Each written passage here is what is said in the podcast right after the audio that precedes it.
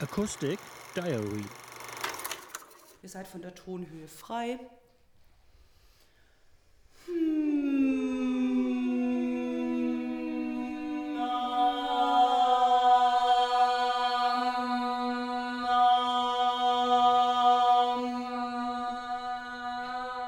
könnt euch aufs Aufmachen konzentrieren und auf die Schwingungen an eurem Lippen.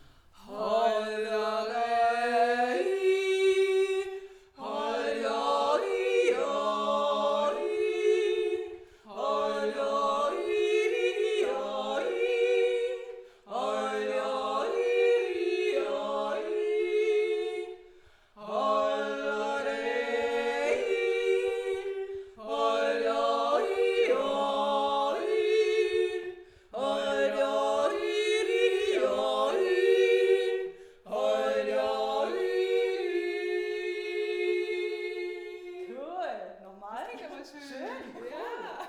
Zweistimmig ist immer cool.